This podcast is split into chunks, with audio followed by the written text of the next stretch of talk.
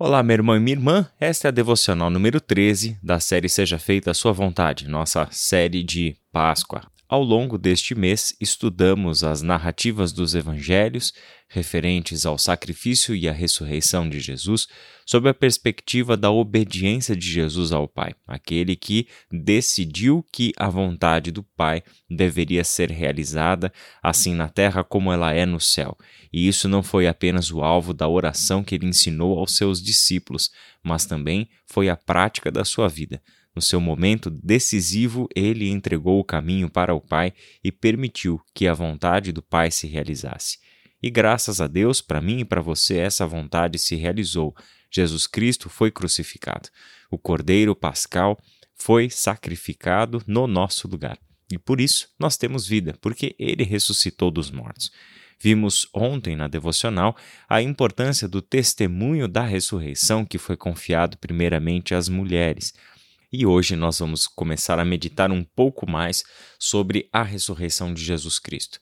Visto que no Novo Testamento ela está narrada nos evangelhos, as cartas que seguem, que são as instruções dos apóstolos às igrejas que eles haviam fundado, por conta dos seus trabalhos missionários, nós temos os desdobramentos da vitória da vida sobre a morte. A ressurreição permanece como a prova definitiva de que o reino de Deus verdadeiramente está entre nós, atuando com todo o seu poder, e nós já podemos viver hoje a vida eterna que Jesus Cristo prometeu para nós.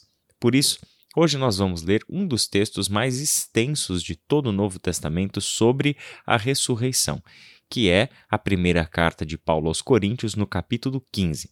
Embora nós não leiamos todo o capítulo 15, voltaremos a ele em alguns momentos dessa semana, mas eu fortemente recomendo que você separe um tempo aí para ler todo este capítulo 15 da primeira carta de Paulo aos Coríntios. Hoje nós vamos ler apenas do versículo 51 ao 58, em que Paulo escreveu assim: Mas eu lhes revelarei um segredo maravilhoso. Nem todos dormiremos, mas todos seremos transformados acontecerá num instante, num piscar de olhos, ao som da última trombeta. Pois quando a última trombeta soar, aqueles que morreram ressuscitarão a fim de viver para sempre. E nós que estivermos vivos também seremos transformados. Pois o nosso corpo mortal precisa ser transformado em corpo imortal. Então, quando nosso corpo mortal tiver sido transformado em corpo imortal, se cumprirá a passagem das Escrituras que diz: a morte foi engolida na vitória. Ó morte, onde está a sua vitória? Ó morte, onde está o seu aguilhão? O pecado é o aguilhão da morte que nos fere, e a lei é o que torna o pecado mais forte. Mas graças a Deus que nos dá a vitória sobre o pecado e sobre a morte por meio de nosso Senhor Jesus Cristo. Portanto, meus amados irmãos, sejam fortes e firmes. Trabalhem sempre para o Senhor com entusiasmo, pois vocês sabem que nada do que fazem para o Senhor é inútil. Essas palavras de Paulo mostram algumas implicações da ressurreição de Jesus Cristo. A morte foi vencida e isso nos afeta aqui e agora.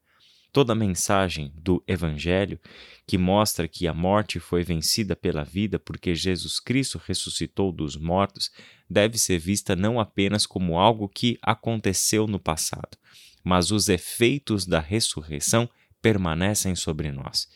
É até interessante notar porque, ocasionalmente, quando Paulo fala da ressurreição, ele utiliza um tempo verbal específico do grego em que um evento passado permanece atingindo a gente no presente de alguma maneira. Ou seja, é algo que ocorreu no passado, mas que os seus efeitos perduram pelo tempo presente de uma forma indeterminada. É dessa forma que ocasionalmente ele fala sobre a ressurreição. É um evento que ocorreu lá atrás, unicamente na história de Jesus Cristo, o primeiro que ressuscitou para a nova criação de Deus, a ressurreição do corpo para o recebimento de um corpo imortal. A ressurreição de Jesus é importante porque ela verdadeiramente inaugura algo completamente novo na história da humanidade. Na Bíblia, nós temos testemunhos de ressurreição. Por exemplo, Jesus ressuscitou Lázaro, no capítulo 11 do Evangelho de João. Paulo ressuscitou Eutico, conforme o livro de Atos. Pedro ressuscitou Tabita, conforme o livro de Atos. Só que todas essas pessoas, Lázaro, Eutico, Tabita, morreram novamente, passaram novamente pela morte. A sua ressurreição corpórea ainda não foi uma ressurreição para a eternidade. A ressurreição de Jesus, diferente dessas todas, é uma ressurreição em que ele já recebeu um corpo incorruptível, um corpo preparado para a eternidade. Corpo esse que é diferente de tudo aquilo que nós já conhecemos. É um corpo que é semelhante ao nosso em forma física, ele pode ser tocado, ele se alimenta, mas ele não adoece, ele não perece, ele viverá eternamente. É o corpo da nova criação. Este Jesus já recebeu. E aqui Paulo mostra que isso está no nosso horizonte, na nossa esperança, porque todos nós, os que cremos em Jesus Cristo e somos filhos de Deus, receberemos os corpos da ressurreição semelhantemente a Jesus Cristo. Isso deve nos nortear para o futuro. Não viveremos eternamente com este corpo que adoece, que tem um prazo de validade viveremos eternamente com o novo corpo, o corpo da ressurreição, o corpo incorruptível que Jesus Cristo já recebeu quando ressuscitou. Isso mostra o golpe final na morte. O golpe decisivo, ou seja, aquele golpe que a morte recebeu, que a impede de revidar, que a impede de virar o jogo e triunfar sobre a vida, foi dado por Jesus Cristo na cruz do Calvário.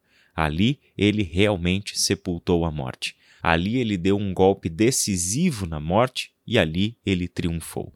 Naquele dia da sua morte e da sua ressurreição, uma revolução começou. Uma revolução que acontece nos bastidores dessa história. Uma revolução que se manifesta na história de diversas formas, por meio daqueles que já vivem pela lógica da ressurreição, que celebram a vida, que já não compactuam mais com pensamentos de morte, com ações de morte, com lógicas de morte. Estes são aqueles discípulos do que vive para sempre, os discípulos do ressurreto, aqueles que receberam o dom da vida eterna, a vida de Deus que se manifestou e está entre nós. É por isso que Paulo fala que ainda aguardamos o golpe definitivo, quando se cumprirá a escritura que diz: a morte foi engolida pela vitória. Ó morte, aonde está sua vitória? Ó morte, aonde está o seu aguilhão? Todos nós haveremos de ressuscitar um dia, fisicamente, com novos corpos. Mas isso não significa que a ressurreição já não se manifeste aqui e agora.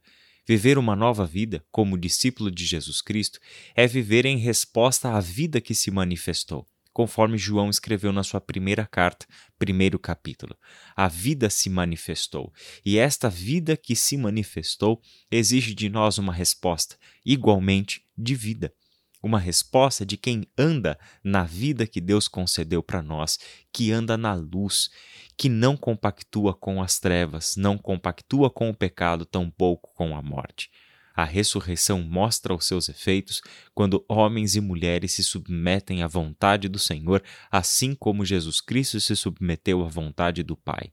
Ali a vida se faz presente. Ali a vitória é proclamada simplesmente porque celebramos a vida e agimos em prol da vida. Meu irmão e minha irmã, o meu desejo nesta semana, ao longo destas devocionais, em que ponderaremos as implicações da ressurreição, é que você seja impactado pela palavra do Senhor no que diz respeito à ressurreição dos mortos e as suas implicações na sua vida hoje. Lembre-se sempre, nós não estamos falando de um evento meramente passado. Nós estamos falando de uma ressurreição cujos efeitos nos alcançam aqui e agora. Basta que a gente alinhe o nosso pensamento e a nossa forma de enxergar as coisas à forma que o Novo Testamento nos conta sobre a ressurreição de Jesus Cristo, e certamente desfrutaremos de todas as suas dádivas. Vamos orar? Pai querido, nós te agradecemos por este tempo de reflexão na tua palavra. Abençoe, Senhor, mais este dia. Ao longo desta semana, nos acompanhe com estes textos que leremos e esses breves comentários que faremos. Que o teu Santo Espírito esteja nos conduzindo, Pai, nos ensinando, nos instruindo segundo a sua vontade. É em nome de Jesus Cristo que nós oramos. Amém.